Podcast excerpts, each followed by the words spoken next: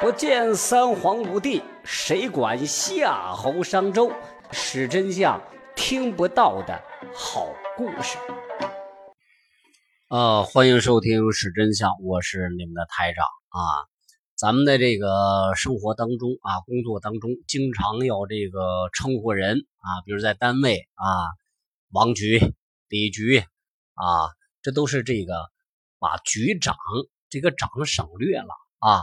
比如文台长，你们就可以喊文台，对吧？啊，都这样简称的。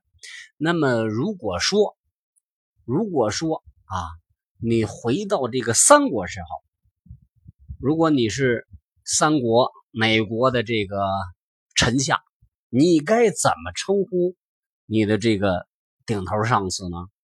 啊，呃，有人这个看三国啊看的多啊，第一个。从脑海里生发出来的称呼就是主公嘛，对吧？不过我要说呀，你要是穿越到这个四川，就是你你落生在四川啊，三国时候，刘备在这个时候他已经入主了四川，那你就这个投胎到了蜀国，你在蜀国你称呼自己的上司，你说主公，哎，这是没有问题的。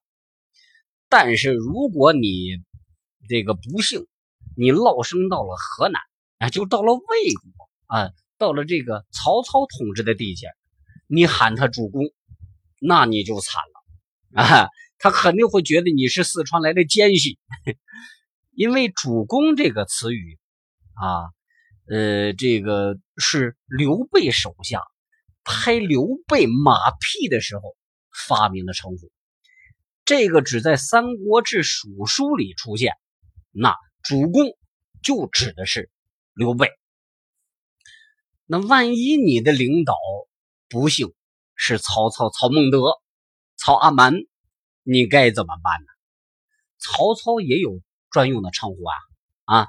这是曹操手下拍曹操马屁为他发明的称呼。呃，可能是这个，你们说丞相啊啊。和这个魏公的合体啊，搞得手下不知道怎么称呼，就就把他叫相公。那个爱学驴叫的王粲，在好几首诗里都提到了他啊，提到这个相公。可如果你跟了孙权呢，孙权这个专称老厉害了，叫什么呢？叫至尊啊，后边没有宝啊。加上至尊宝呢，就成了孙悟空了啊！所以您喊他至尊，他就非常高兴。这下你可得记住了啊！到了四川，你跟着刘备干的时候得叫主公；你跟曹操干的时候叫相公啊；跟着孙权的时候你得叫至尊。什么？万一这个？你都没投胎对魏蜀吴三国啊，都不是他们仨领导你，你你你投胎到张鲁袁术袁绍到他们那儿呢？如果你分不清楚该怎么叫的好的话，你就统一叫他们将军就好了。万能的啊，万能的，这个将军是万能的。三国的领导们都特别喜欢这个称呼啊，实在搞不清楚。这个是什么？那个是什么啊？这是哪个领导？那是哪哪个领导？你就称呼他将军，够了啊！呃，隆中对当中，诸葛亮就说刘备是将军地势之胄嘛。如果你的领导他很不幸，他不是一把手啊，比如说像这个诸葛亮、诸葛孔明这样的大官你可以叫他公啊。呃，也可以叫他明公，这是对大官的尊称，一般都不会错。那你如果把他叫公公，马上就会杀掉你，谁让你瞎乱叫啊？那对于这个刺史这样的官，你可以称呼他为使君或者辅君，一般都不会错。例如青梅煮酒论英雄，曹操就说天下英雄为使君与曹耳。这使君指的就是刘备。